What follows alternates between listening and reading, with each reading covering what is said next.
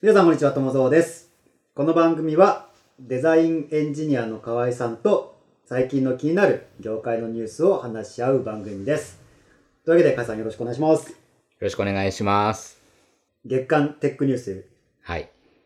5月号にして初回、初回でちょっすとやっねて。いきましょう。はい。というわけで、今回もよろしくお願いしまおす。願いします。というわけで、まあちょっと月刊テックニュース5月号なので、まあ2021年のこう4月はいとか。にこう起こった出来事をこう話し合っていきたいんですけどうも、んうん。まずじゃあ、ちょっと最初のトピックとしては、佐藤柏さんの個展はい。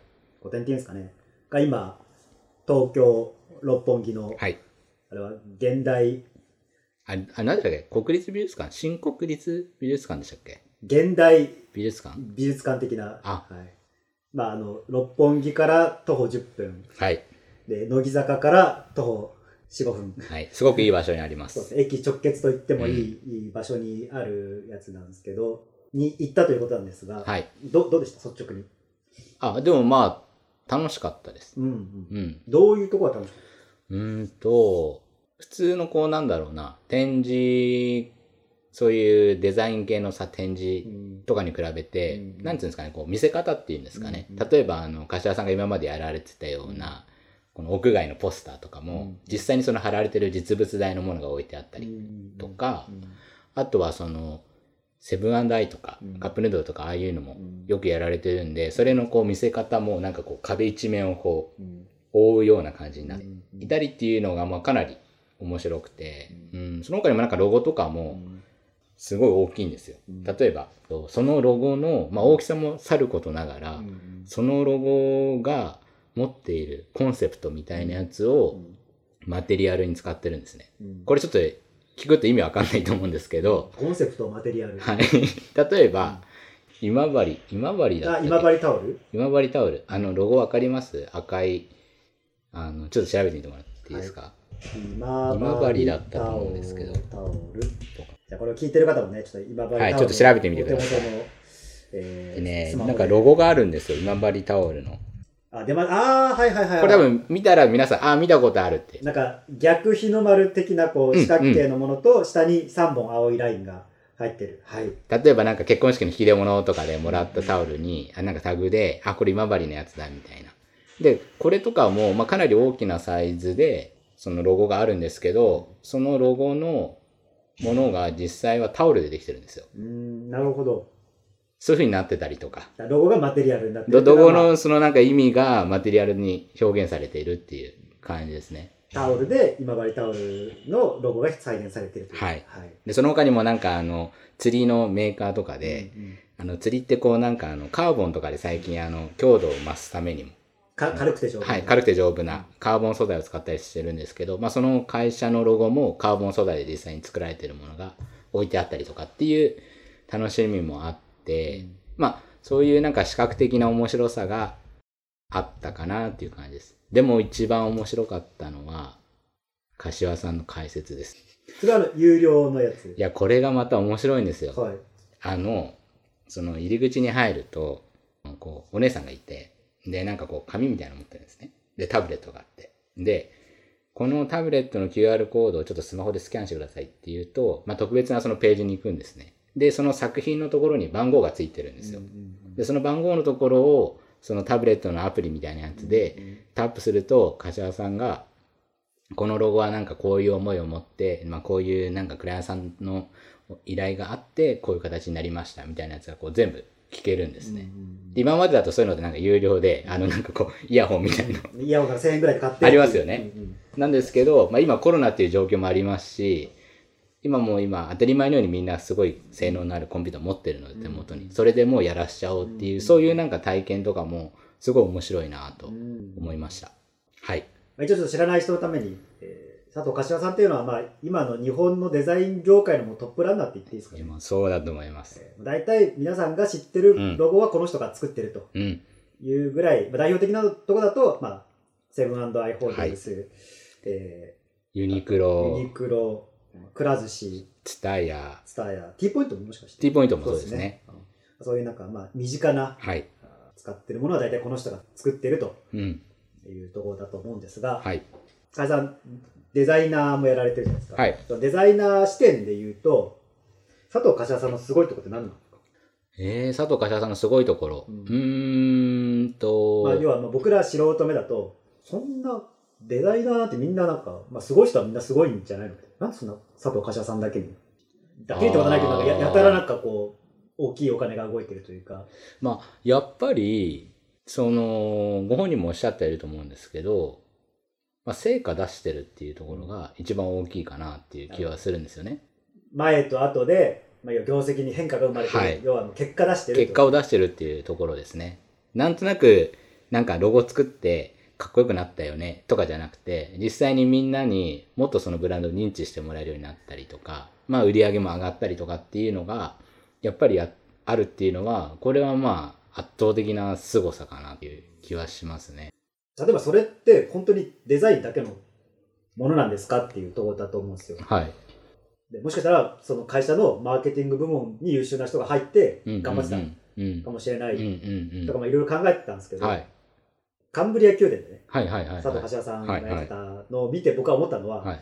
これじゃデザイナーじゃなくてマーケターなんじゃないかって あ、でもそれは僕も思いました、すごうくん。だからちょっとこの話はまあ後でするとしてこれデ,、はいデザイン的にはどうなんですかそのデザイナー目線だとデザイン的にはデザイン的には、うーん、いや、でも、そうですね。なんて言えばいいんだろう。まあ、柏さんがちょっとおっしゃってたこともあるんですけど、柏さん作ったロゴとかって、多分、もう一回見たらみんな忘れないんですよね。うん印象的印象的に。うんで、そのロゴの実際の細かなさ、その、なんていうんですかね、形とか覚えてなかったとしても、色とその組み合わせうんで、その象徴的なものを作る。まあ、柏さんよくこれなんかアイコニックデザインとかっておっしゃられてるんですけど、っていうのを、そのパッと見ただけでう、んそれをこう、人々のその脳に記憶させるっていう、ある意味でのすごくシンプルさを持ちつつも、うんコンセプトを持たせたデザインをするっていうのは、やっぱすごいなっていう気はしますね。なんか公式みたいなのってあったりするんですいやーでもアイコニックデザインっていう名前がついてるってことは方法があるわけじゃないですか、多分それは柏さんが作られた言葉うんではあるんですけど、多分それはちょっと先ほどお話しされてたような、あの、もうその前段階での単純なデザインっていうプロセスだけじゃなくて、今こういう、この会社がこういう現状にあるって言って、そこからじゃあ未来に向かってどう、まあ、進化していくかとか変えていくかっていう、まあ、マーケティング的なところだったりを含まれた上での多分形なんですよね。だから、なかなか他の人には真似できないと思います。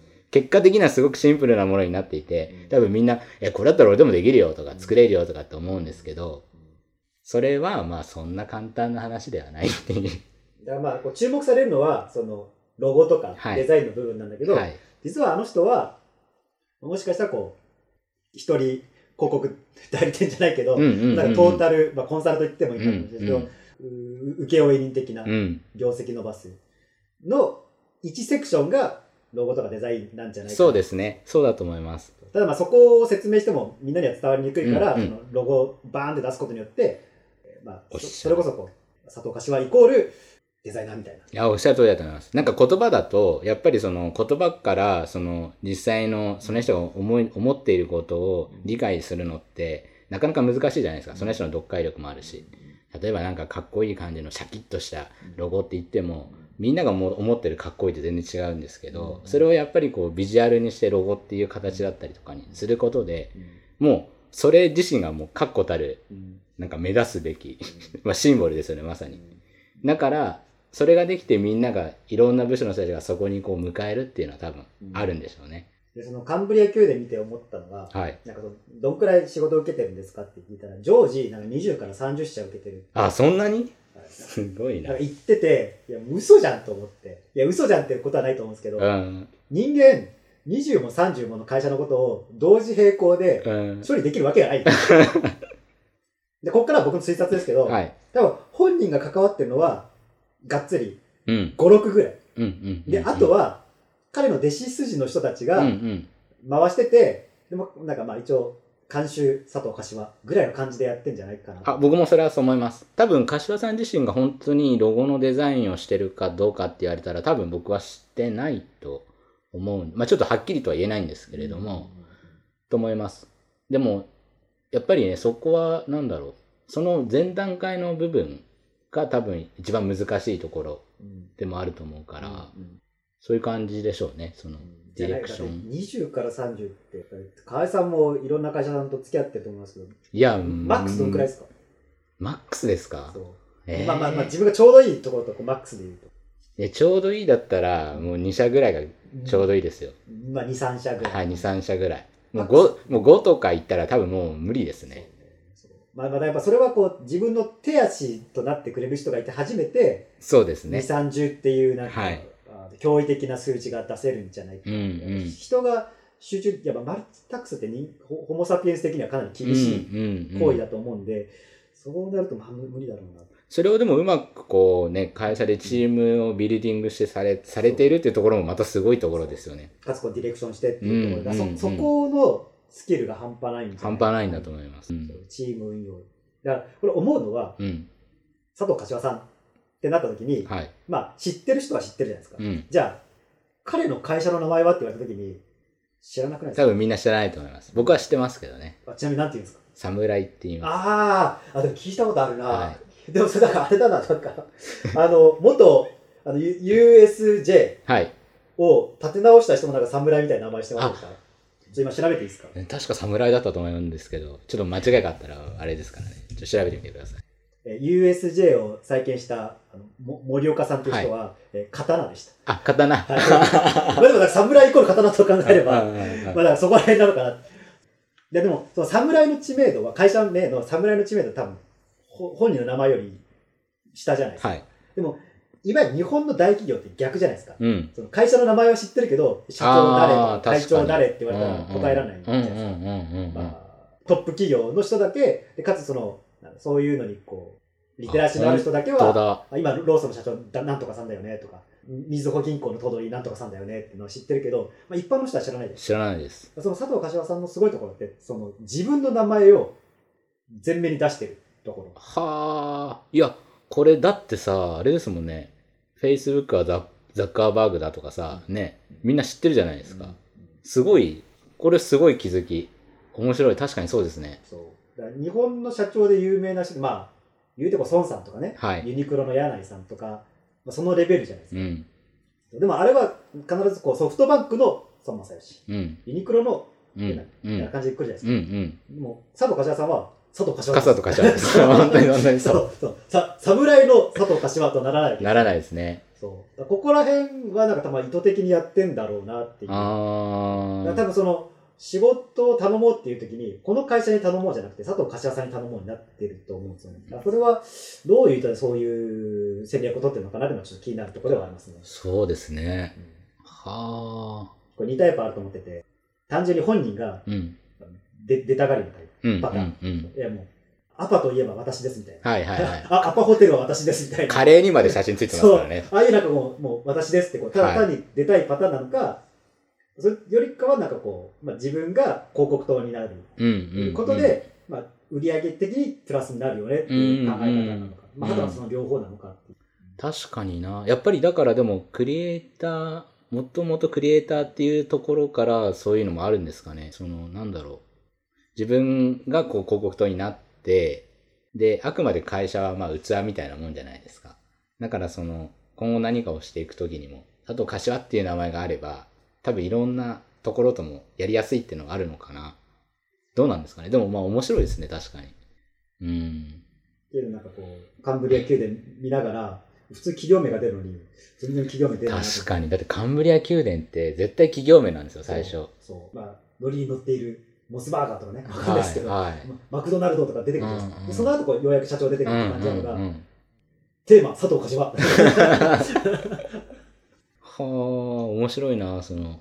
そうですね。あの、まあ、ぜひ、あの、確かあの平日行かれ、ちょっと前通ったんですよね。 まあ、そうですね、もうあの、ちゃんと僕は美術館の中に入って、はい。平日ご午後行って、うん。えー激混みだったんまあ、激混み、まあなまあ、僕がちょっと混んでるのが苦手っていうのはあるんですけど、はいはい。まあ、なんか2、30人並んでたんで、うんうん僕は諦めちゃったんですけど、あのまあ、多分普通にやれば、まあ、2、30分待てば入れるぐらいのキャパだったと思うんで、まあ、平日行ける方は平日で、まあ、土日行ける方はぜひぜひそうですね。ただこれあの5月10日までそうなんですよ。国立新美術館です。国立新美術館。はい、最寄りは、えー東京のお千代田線、そうです。乃木坂、 はい。えーあの、乃木マレスケ、陸軍大将が住んでたでおなじみの乃木 坂。はい。駅から直結ですそかうらですね。はい。あ、の、デザインとか、あの、美、美術とかそういうの興味ない人でも、まあ行ったらもう皆さん絶対見たことあるやついっぱいありますから、もうそれだけでも楽しいと思うので、ぜひぜひ、そうですね。はい。まあ、あのまあ、僕が行った時も、2、3割は、ちょっとこう、広告代理店の人かなとか、あこう、美大生なのかなっていう人は、うんうんうんまあなんか、いたんですけど、うんまあ、7、8割は、まあ、普通の、普通の人たちがたくさんいたんで、まあ、あんまり気負わずに、えー5月10日まで、まあ、ゴールデンウィークちょっと明けるまでですかあ、ね。もうい、あの、ぜひ東京にお住まいの方は、あの、インスタ映えする大きいロゴの看板とかもあるので、いいと思いますよ。写真も撮れますし。でまあその新国立美術館自体がすごくなんかあのお面白い美術館で、うんうんうん場所としてもすごく洗練されてるところなので、うんまあ優雅なあ時間を過ごしたい人には、えまあへまあ、個人的には平日行くのがおすすめですけど普段あんまり行かない、そういう美術館とか行かないよっていう人こそちょっと行ってもらいたいなと思いますね。そうですねうん。で、まあ、この佐藤柏店見た後は、まあ、乃木大将のあのご自宅があるんで近くにね 押しますね。まあ歴史好きなんで、はいまあ、そこをじゃあぜひひそこも。で、まあ、あと歩き歩けばもう六本木まで徒歩で行けるんで、まあ、六本木でおお茶して、えーなんかえいい感じの うんうんうん。過ごせばいいんじゃいいないいかないと思と思いいます。ます、すごく。はい。ではじゃあ次のはい。話題に行きたいんですけども、今月の、はい。えー2021年5月のアップルニュースということで、はい。まあ、いくつかトピックがあるかなと思うんですけど、はいはいはいまあ、まずは新 iMac うん。が発売される。うんアップルがまあ新新型の iMac を販売しますよと。で、まあ、はいえー iMac とは何かって言ったら、まあ、要は Mac が出しているパソコンの、えーデスクトップ型のもの。そうです。で、これが、えー話題の M1 搭載っていうことで、あの聞くところによると、まあ、Mac 史上最強みたいなうんうん、うん。話も聞いているんですが、これに対してはどう思いますかあ、いや、でも、すごく薄くなりましたし、うんあの、5キロでしたっけ、重さ。うんうん僕が、あの、今使ってるやつが、うん多分15キロとか18キロぐらいするので、うんもう5キロだったら、もう持ち運びもできました。ま あ、家の中なんであれなんですけど、でも、あの、カラーリングもすごくうん良くなりましたし、うんなんか噂によると、うんあの、かなりリモートワーク向けにうん作られてるっていう。じゃあどこら辺がリモートワーク向けなんですかねなんか、まあ、そもそも、あのーなんていうんですかね、あれ持ち運べるようにしたっていうのも多分家の中で移動あできるる程度移動できるようにっていうのは考えてると思うんですね。うん実際あの下のこう、なんていうんですかね、あのスタンドですうか。んスタンドの幅が結構前のやつだとあったので、うん置ける場所とか限られてたんですけど、うんこう、幅もこう短くなって、うんちょっとしたスペースにも置けたりとか、あとはあの、前面のカメラうんが 1080p でしたっけうんかなり画質が良くなってます。うんで、マイクも、あのーすごく性能良くなって、オーディオも、確かスピーカーが6個ついてるんですよね。うんあの薄い中に。うんなので、こう、家で、リモートワークで、こう、ズームで会話したりとか、あとは、まあ、おうち時間的な感じで、こう、ネットフリックス見たりとか、するときにも、すごく楽しめる一台になってるのではないかなと。本当相変わらずアップルの回し物みたはいいな感。じマージン入ってくるんだよ、これ、バンバンバンバ入ン。ってこないでしょはい4月30日予約開始5月後半発売予定はい。なんですが、はい。なんか買わないっておっしゃってたんですけど、ななんでなんですか、いや、もう本当はすごく買いたいんですよ。色も可愛いじゃないですか。うん薄いうし。んただただう、んメモリーがあれ 8GB しかないんですよ。そうなんですかはい。あの、ちょっと今、あの、何ですかね、レジに入れるっていうところが押せないので、もしかしたらそこからカスタマイズできるのかもしれないんですけど、見たところ 8GB しかないらしくて。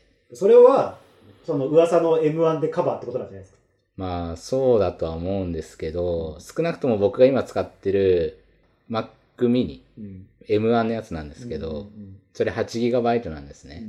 でもちょっとそれで、僕の使い方ではちょっとメモリー不足を感じるところがかなりあるので、なるほど具体的にはそのなんかデザインとかしてるときに、ちょっとこう動きがそうです。遅いなみたいな、はい。処理が遅れてくるなうみたいな。んですね。あとはその同時にコーディング用のソフトだったりを立ち上げたりして、こう画面をこう切り替えたりすると、毎回ちょっと読み込みが入るとか、うん文字入力がちょっと遅くなるとか、うんっうんていうのがあって、あの、ちょっとそれで、えっ、と、僕はもし今買うとしたらう、んもっとメモリーが32とか64ぐらいまで上げられるやつが出たら買いたいなっていう感じですね。ちなみに普段使ってるやつはメモリはどんくらいにしてるんですか普段使ってるやつは、仕事用で前使ってたやつは、あの、64GB 入れていて、うんうんで、今の M1Mac は 8GB ですね。まあ、やっぱ、じゃあ64は欲しいかな。 64は欲しいですけれども、うんあの、普通に使う分だったら、今の新しい iMac で十分だと思います。まだ、要はこう、ガチ勢の人は、まあ、足りないだろ。足りないと思いうま。ですもまあ、普段使いで、ちょっとこう、オフィスワークぐらいだったらもうんううん十分するもだろう十分です。もう十分です。ちなみに僕が今使ってるやつは32ギガです、メモリが。あ、本当ですかここれ、こちら、ああの、MacBook Pro をはいはいはい収録に使ってますが、えーこれは32ギガ。やっぱり。りこうメモリーの量で結構違うなと思いませんそうですね、もう、まあ、まんまと川川井さんに騙されて買ったんですけど、30万ぐらいかけて買買いましたけど、えーよかったですね。あの、皆さん、あの、Mac のメモリーは最近のものはもう後から増やせないので、うん後悔するんだったら高いやつ買っといてください。いっぱい入ってるやつ。はい後で絶対後悔しないです。まあ、なんで、まあ、ただそれはね、こう動画編集したりとか、うんなんかデザインする人はそんぐらいですけど、そうですね。まあ、あの、YouTube 見るぐらいだったら、うん普通の、もう、あの、8ギガで十分です。はっきり言って。ちなみに、あの、iMac の正面にあるう FaceTime HD カメラは、はい。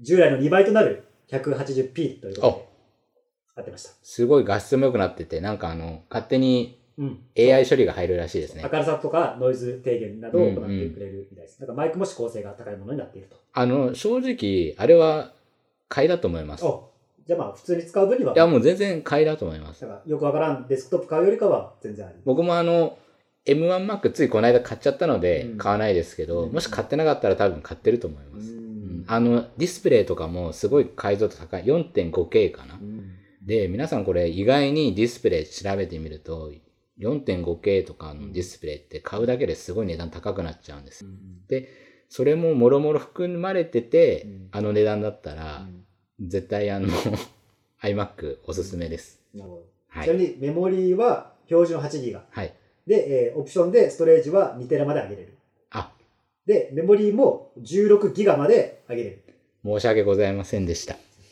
まあでも16までなんでねそうですね会社の求める64にはちょっと64にはちょっと4分の1という4分の1で、これフルフル装備でどんくらいいくんだろう多分値段三35ぐらいまでいくと思います。ななんか値段は、まあ、モデルによるんですけどまあ15万から20万ぐらい、えー税込みですね税あ、じゃあもうメモリ16だったらもう、メモリ16のやつ選べる方はメモリ16にしとけばもう絶対困んないと思いま。そうですすねはい。サクちょサっクと今それ聞いて買いたいなと思っちゃいましたもん、ちょっと。すいません、コロコロ変わっちゃって。じゃあまあこれは、まあ、だから普通に使う分にはおすすめかなとそうですね1本ということですねはい。では、まあ、同じくあのアップルの製品の話で、まあ、ついこれを収録してる先日はいやったのが AirTag っていうのがはいはい発表されたんですけど、はい。えーまあ、AirTag っていうのはですね、これうんうんなんていうんですかね、うんこれ何なんですかね AirTag、ちょっとそのままサイトのはい。説明書を読みます。エアタグ、見つける天才。エアタグは、あなたの持ち物をあっという間に見つけます。鍵につける。バッグに入れる。それだけで探すアプリがあなたの持ち物を探し出します。はい。これは、Apple 製品デバイスを追跡したり、友達や家族の場所を知るための方法と同じです。うんうんうん。読んで、まあ、要はなんか持ち物探しアプリってことですよね。多分、一般的な使い方としては、お財布がないとかね。あー。あの、カバン、どこ行ったうんみたいなのをなくすために、こうお財布に忍ばせておくと、このエアタグ、まあ、手元にスマホがあれば、うんうなんかそん。のエアタグで、なんかさ自分の財布のやつがは発い。見できるとか、あそういう、なんか追跡だし、なんか人につけておけば、その、その人がどこにいるかっていうのをを追跡できるあ。あ、面白い。なんか落とし物、落とし物だけじゃないですけど、うんそういう、そういう時にも良さそうですもんね。そうそういうのがあると。で、ポイントとしては、うん。アップル製品が近くにあれば、うん。まあ、僕が渋谷で落とし物をしたっはい。てなって、うん。でもで自分は今なんか全然関係ない、なんかわかんないぎ銀座にいる、はいなった時に、は渋谷にはこう、アップルユーザーがいっぱいいる。あ iPhone ユーザー。ああ、なるほだかど。らその渋谷の iPhone ユーザーたちの、その電波というか、うんうん位。置情報を利用して、あ、渋谷のここにありますよ。っていうのが発見できる。それすごいですね。じゃあみんなであの、みんなで探すみたいな落とし物を探したいみたいになれるってことですね。そういうことです。まあ、悪く言うと、ま勝手に使われてるっていう おお俺の位置情報勝手に使われとるやんけって、えーなってるし、えーまあ、まあよく言えばね、うとーん。いうことらしいですね。アップルならではの、こうだから欠点としては、はい。アップル製品がないと多分これ使えないんでう、ーん。そんな田舎に行くのかっていう問題はありますけど、まうんうあ、ん都市部だと大丈夫だ、うんうんうんうん。こういう同じような製品はすでにあるんですよ。はいはあなたの持ち物探しますみたいなのはうんすでにあるんですけど、要はこのみんな日本、まあ、アップルユーザーがまあここまで増えてるじゃないですか特に日本は多いじゃないですか、そういうところでやると、まあ、よりこうなんかこう精度が上がる探すものの精度が上がるっていうなんかこうすでにアップルが築いた土台の上にサービスを乗っけてるっていう、い。そういうことか。面白いですね。え、なんかね、その、自分のさ、例えば半径さ、50メーターぐらいまでしか拾えないとかだったら、もうなんかさ、あ買う意味あるのかなって思っちゃうんですけど、みんなでそれ探せるってなったら、めっちゃ利便性上がりますね。そういうことですそう要はなんかあ iPhone を探すってあるじゃないですうか、んうんうんうん。あれをあれを好きなものにこう、つけられるようになったって好きものにつけれるっていう。いうこれ皆さん買いじゃないですか。 はい、ちょっと、手のひら返しすぎでしょ。お値段いいくらなんですかこれはなんと、 ?3 万ぐらいするんでしょどうせアップルだから。解散。ゼロが1個多いです。 3000ぐらいですか3000ぐらいです。アップルが3000円で出すんですかしかもこれのすごいところが、はバッテリーが1年間持つんですよ。あ、じゃあなんか充電とかしなくても。そう、もう入れとくだけ。だし、そのボタン電池でうんうん。取り替え可能なんですよ。え、あ、じゃあ、あの、アップルストアに行かなくてもいい行んでかすなくていい。そう。普通、電池交換したかったら Apple Store 行けなきゃいけないじゃないですか。はいはいあんなめんどくさい。でもこれは、もうコンビニで売ってるボタン電池で OK。やっぱりアップル。3000円ってのがね、なんか、そう、なんか手頃なんです手よね。頃ですよねね。。ちょっと買えそうな。うんうんうん。え、これ、なんか防水とかになってるんですかこれはですね、ます出た。はい水たまりに落としても大丈夫。いや、それはもうすごいな。いや、でもこれは実際、例えばまあお子さんいる方とか、あとはまあ、なんかワンちゃんとか行ってもいいかもしれないですね。あーそう散歩行った時とかに。そう、これ僕も考えたんですよ。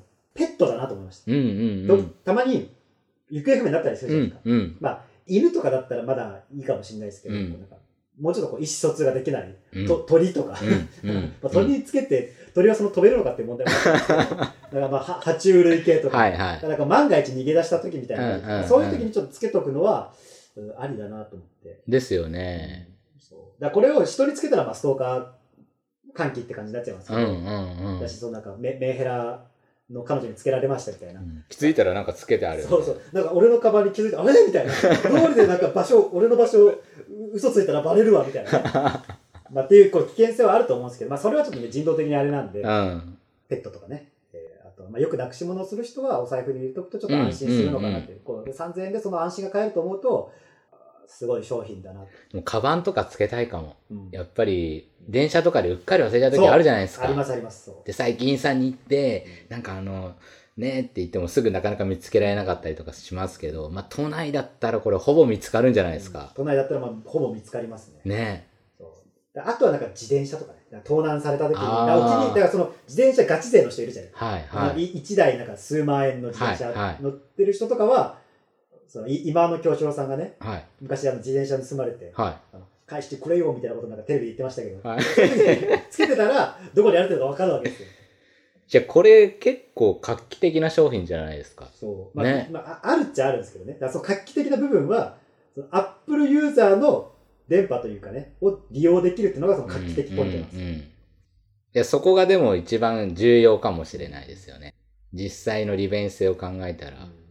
あ、面白いな、それ。え、ちょっと、え、もう発売してるんですかこれがですね4月30日発売これ皆さん、買ってください。 ぜひ。とんでもない回し物ですとんでもない回します。iMac 買って iMac にこれつけてください。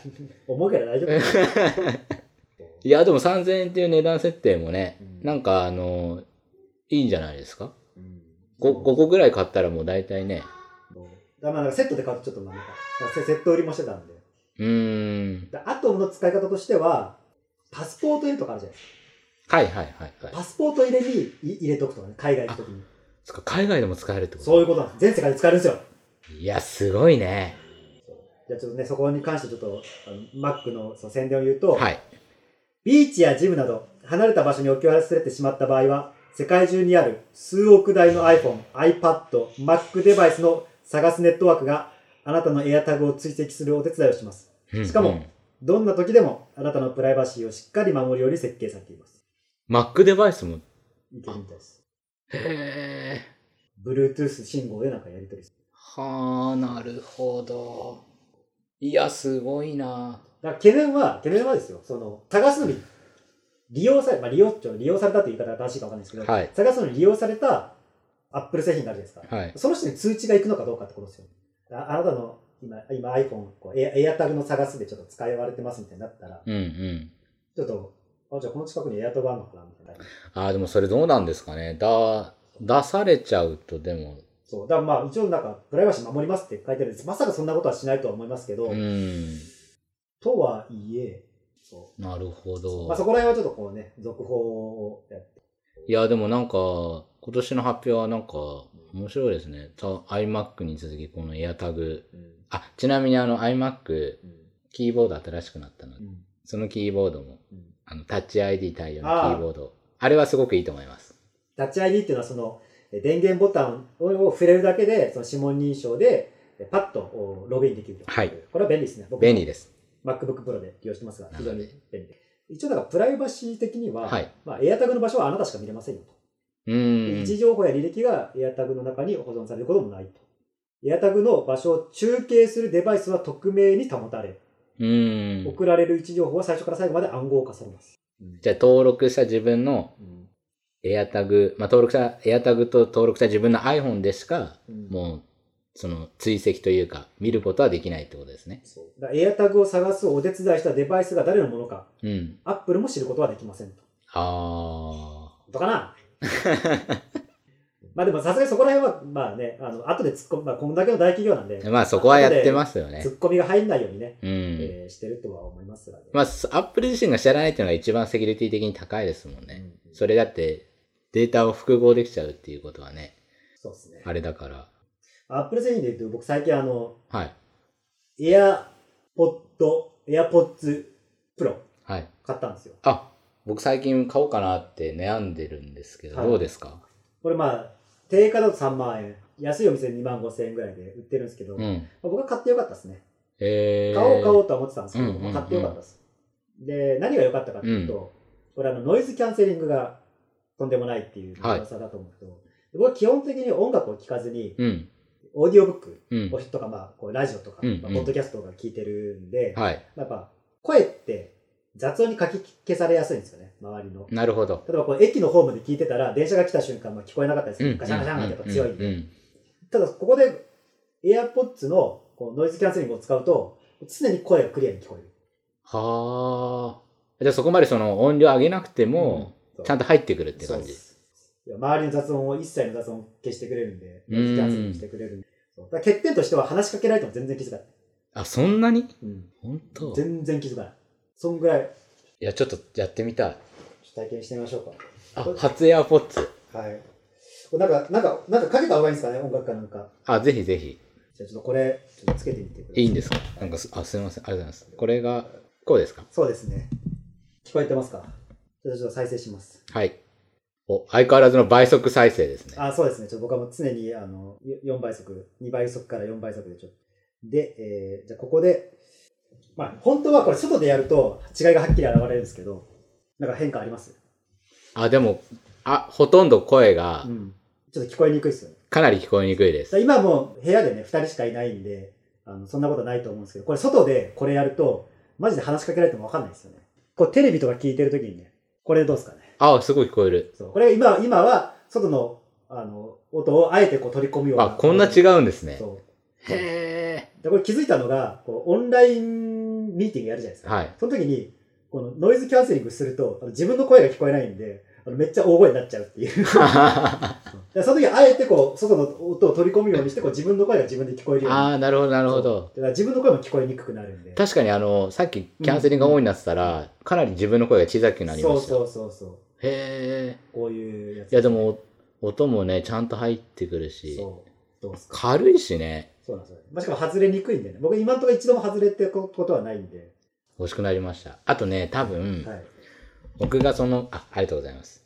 見てて、一番いいなと思ったのは、うんペアリングが圧倒的にスムーズだろそうれなはと思もっうたんですよ。間違いないですね。アップル製品はアップル製品と当然相性がいいんで、あの iPhone とか、あとは MacBook はい。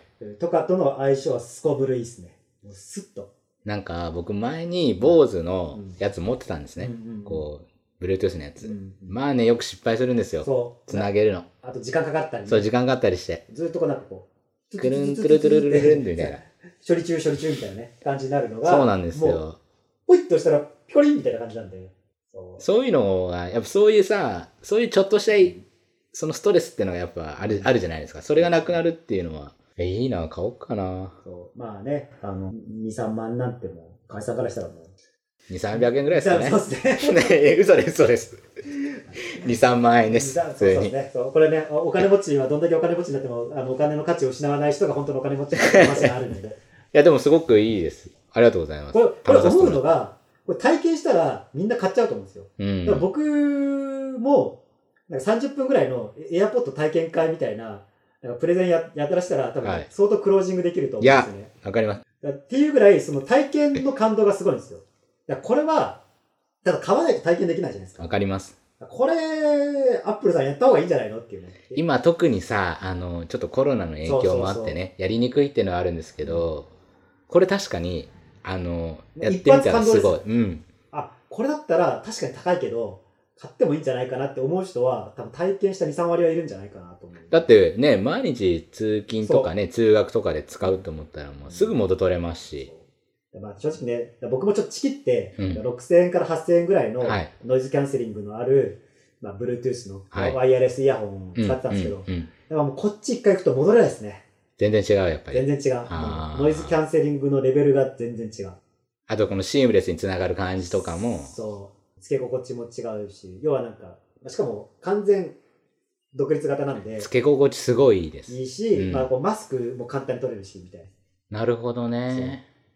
いや、これね、ぜひあの皆さん、まあ、なかなかね、ちょっとお店じゃ体験できないかもしれないですけど、お友達とかもし持ってたら、そちょっと、う。そうだからちょっとまあ、よく音楽とか聴いてる人とか、まあ、ようくんイヤホンしてる人に、まあ、誕生日プレゼントとかで買うのが一番喜ばれる。これ。ね、AirPods は、すごい喜ばれます。どうしてかっていうと、3万円っていう値段のやつ、なかなか自分で買わないじゃないですかそ。うでも、あったらいいなっていうので、これね、すごい、誰でも多分喜ぶと思います、AirPods は。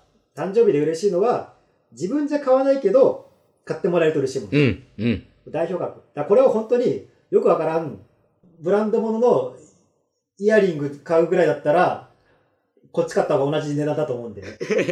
あの、ちなみに、僕あの、あげた時に、私もらったことないけど、ブランド物のバッグとかもらうよりすごい嬉しいって言われました。実利を取るね。まあ、港区女子には聞かないかもしれないですけど、はい。文京区女子とかには聞くんじゃないかなっていう。実際すごく便利になりますもんね。今あの、やっぱりズームでね、ミーティングとかする人も多いと思うから、そう QOL は間違いなく上がるんで。上がると思います。これはおすすめですね。でもね、やっぱりね、アップル製品って、この AirPods しかりなんですけど、やっぱりクオリティ高いなってすごい思いますよ。その値段なりのちゃんと質がありますし、ちゃんと動くっていう。そうですね。僕はちなみに楽天で買って2500円でした。なんでそれ2500、5000円も安く、え、2500円2500円でしえ、じゃあ1万円ぐらい安くなってるってことですた。かで、ご5000円ぐらい、5000円ぐらい。 ?5000 円ぐらいそう。もうなんでかわかんないです。どういうことですかでもら楽天で探したのが2500円であったんで。でね、もっと安いのもあったんですよ。はいで。それなんかこう、あの、しまあ、諸事情品みたいな。あー、ちょっと訳ありみたいな。訳あり。であもーでもなんか中の製品は大丈夫ですよ、みたいなのはなんかもうちょっと安くなる。2万3000円とか2万5000円とか。はいはいまあ、ただ僕はだからそれはさすがに高い買い物だったんで、そこはんなくして、まあ、完全新品のうんうもん。ので一番安いのが2500円だったんで、これをお買いました。ぜひじゃあ皆さんもあの、もし買おうかなと思ってる人いたら、ぜひ、そうですね。後悔しないと思います。後悔しないと思います。本当に。じゃあちょっと次のトピックなんですけども、はい。まあ、ササブスクについてどう思うかみたいなところで、はい。まあ、ちょっとひ広い話からしていきたいんですけど、なんかはいサブスク、いまあ、いわゆる僕今使ってるサブスクって、うん。 Kindle Unlimited と、はいお Audible、Amazon の、とかサブスクで利用してるんですよね。はい。なんか河合さん、サブスクで利用してるものってありますそこら辺だと、あいわゆるえエエンタメ系ーエンタメ系ですか。うんまあ、Amazon プライムだから、ビ Amazon プライムビデオとか、あと Apple Music、うんネットフリックス、ぐらいかなうんエンタメ系だと。アップルミュージックどうですか Apple Music は、まあ、あの、Apple に最初から入ってるやつなんで、うんまあ、使いやすいかな。いいくらぐらいなんですかいくらだったかななんかあの、ファミリープランとかいろいろあるみたいなんですけど、うん確か900円とかそんな感じじゃなかったでしたかね。で、確なんか。かいろいろ音楽、そうです。な何万曲聴き放題みたいな聞。き放題みたいな。アマゾンミュージックでいいじゃないですか。あ、てかアマゾンミュージックってあれか、アマゾンプライムに入ってたら使えるのか。そうです、そうです。じゃあいらないじゃないですか、アップルミュージック。でもなんか、Apple でき、iPhone で聞きたい時とかありませんまあ、あれありますね。あの、Amazon、僕、あの、Alexa 使ってるんで、それで Amazon Music のやつは流したりするんうんですけど、、そうじゃなくてなんか、まあ、ゆくゆくその AirPods Pro を買った時とかうんに、はい。まあアプリ入れればいいんですけど、Amazon プライムの、そうですね。 Amazon Music の、そそううですね、間違いない。ですね。その手間を惜しんでも契約に課金してもいいかなみたいな。うん、なんか、そう、でも言うほどそんな聞かないんですけどね、実はそう。ですね。はい。 僕全然音楽聴かない派なんで。いや、そんなことないか。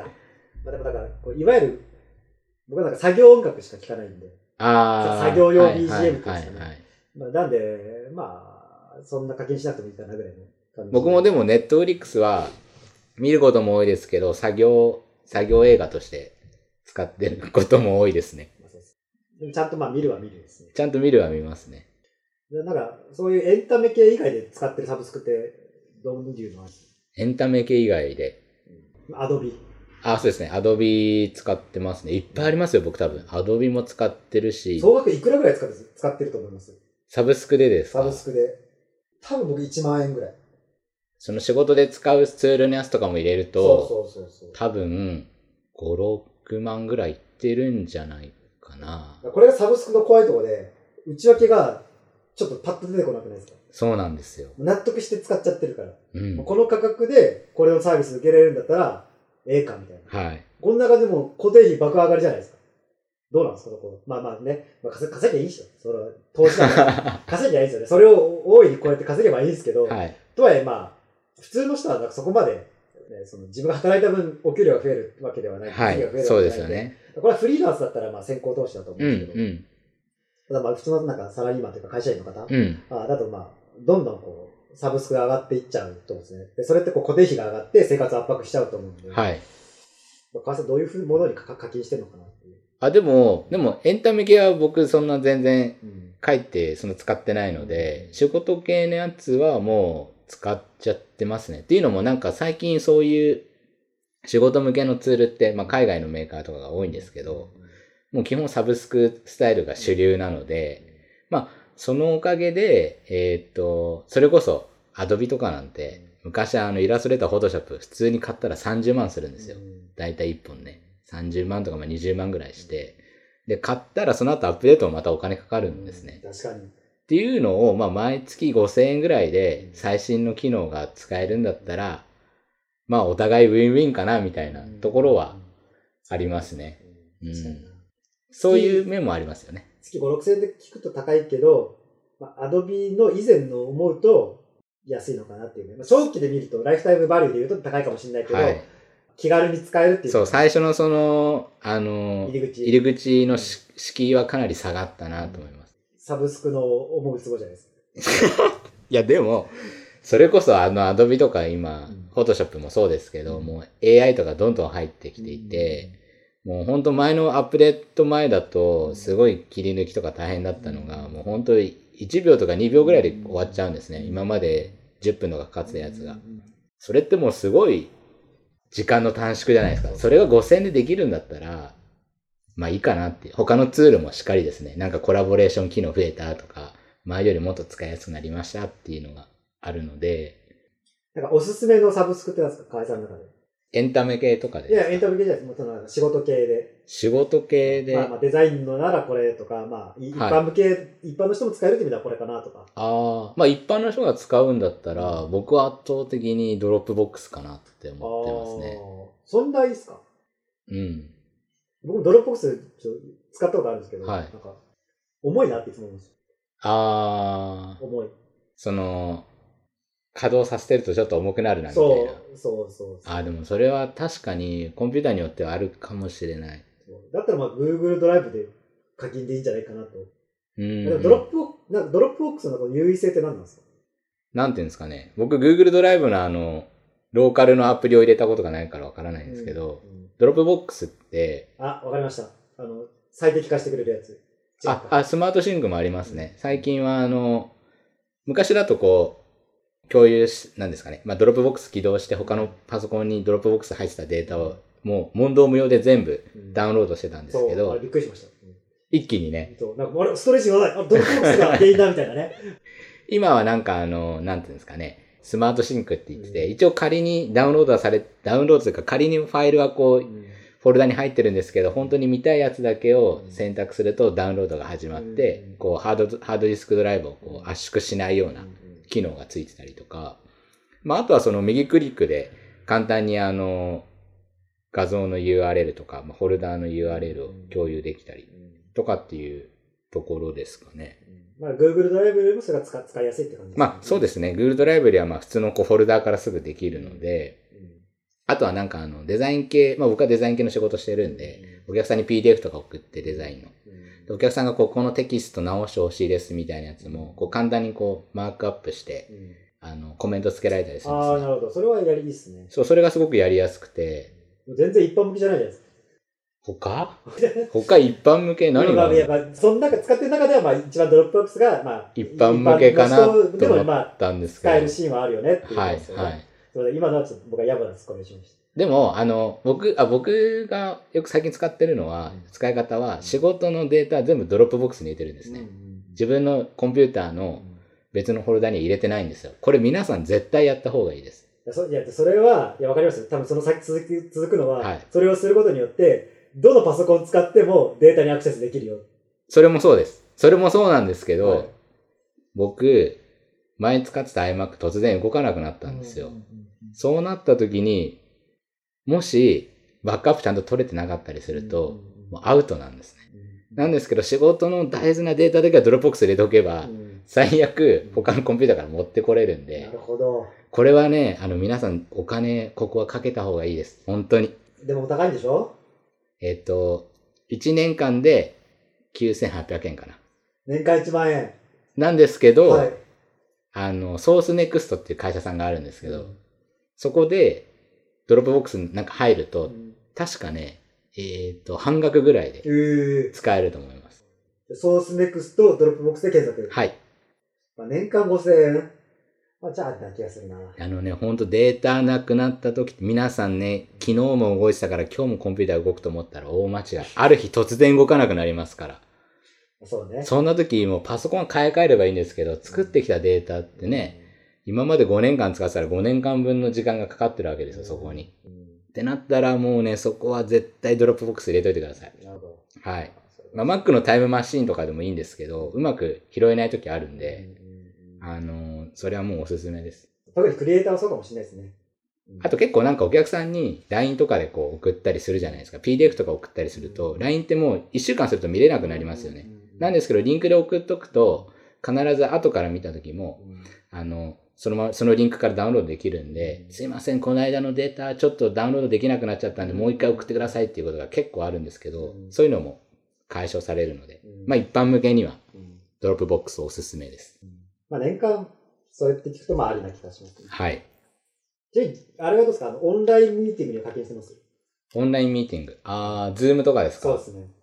一時期してましたけど、うん今はもうしてないです。いそれは理由は何なんですかや、なんかそんなに、あの大、勢で話すことないな、みたいあとはその、僕自身がホストになることがあまりないので、な。はああ、出してもらう。い。付き合ってる相手が法人だったら、まあ、その法人先の人が持ってるしな、みたいな。そうですね。あと意外にあの、一旦切れますで、うんもう一回入り直すとかうも、んまあ、結構あるので、まあいいかなっていう感じですかね。あとズーム今課金すると2200円なんでね、月。ちょっと上がりましたないや、多分上がってないと思うんですけあど、ーこれあれなんですよ、そのドルで払うと1500、600円でいけるんですうんよ。うんうん。でも日本円で払うと2200円っていうなんかバブが発生してるんですよね。 これどういうことやみたいな、俺。俺絶対ドルで払った方がええやんみたいなね。違うなんかレートがあるんですかいねや、だからもう、あの、ドドル優先なんじゃないですか。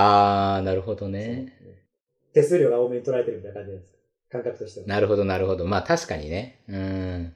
決済会社のあれとかもある、ありますからね、きっとね。なんかそのスカイプの社長風の人が、うん。動画出したの知ってますどんなやつですかじゃあ見てみましょうか。はい。いや、これ実は、うん。社長じゃないんですよ。なんかタレンタレントの人、タレントさんらしいんですけど、一緒にちょっと早送りって概要だけ。はい。今、字幕が出るんですね。そうっす。あ あ。あ、これは面白い。そうですねちょ。っと皆さんぜひ見てもらいたい。そう、あの、スカイプの CEO がズームにぶち切れっていうような感じでなんか、まあ、検索すれば出てくるかなと思うんですけど、まあこれはなんか本当のスカイプの社長ではないらしいですけ ども、まあその、どういうコンテクストかをちょっと調べておきますけども、はい。なんでみんなスカイプしないなんでズームに行ってんのっていうね。なるほどねス。カイプやってたじゃんっていう。で確かに僕もその、海外営業とかやってた時に、はい。あのスカイプで話してたんですよ。うんまあ、無料で使えて、まあ、無料要は無料で使える国際電話みたいな感覚だったんで、うんうんうんうんなぜかこう、ズームに駆逐されましたね。されましたね。本当にガラッと変わりましたよね。これはなんでだと思いますなんでかなうーんで。社長、その、まあ、このね、その CEO を名乗る人が言ってるように、スカイプとズーム何が違うのっていうところじゃないですか。多分、まあ僕ももちろんスカイプを使ったことはあるんですけれど、まあ以前はスカイプ使ってたんですけど、多分なんですけど、あんまり印象が良くなかった気がするねうんう。んスカイプを使ってみたいうん印象。最初のその、一番最初の印象っていうんですかね。まあ、今は変わったかもしれないですまあけど。今は変わったかもしれないんですけど、だからね、僕が考えるに、スカイプって電話なんですよ。うんうん。電話をかけるんですよ。うん。だからラ、LINE 電話と同じ感覚はいとうかはいはいはいまあ、つながる LINE 電話みたいな感じ。トゥルルルトゥルルルみたいなね、感じだったんですけど、ズームの発見って、リンクをシェアする。ああ、それはある。そう要そはれがでかい。確かに。要は電話じゃなくて、ルームをシェアするってうんいううん考え方。うん。で、そこにみんなを招待するみたいなね。そう。これですよ。できること自体は、まあ、形としては一緒だけど、うん。その、プロセスに電話をかけるんじゃなくて、ルームを作って共有する。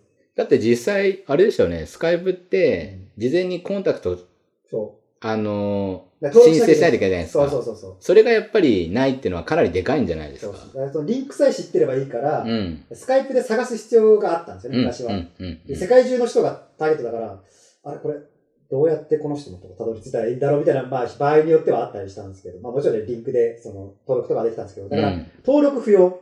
あ登録不要っていうのは、なんかその、友達登録不要みたいなのが、ズームの強み。インスタントにできるっていうのがズームの強みですよね。そうそうそう。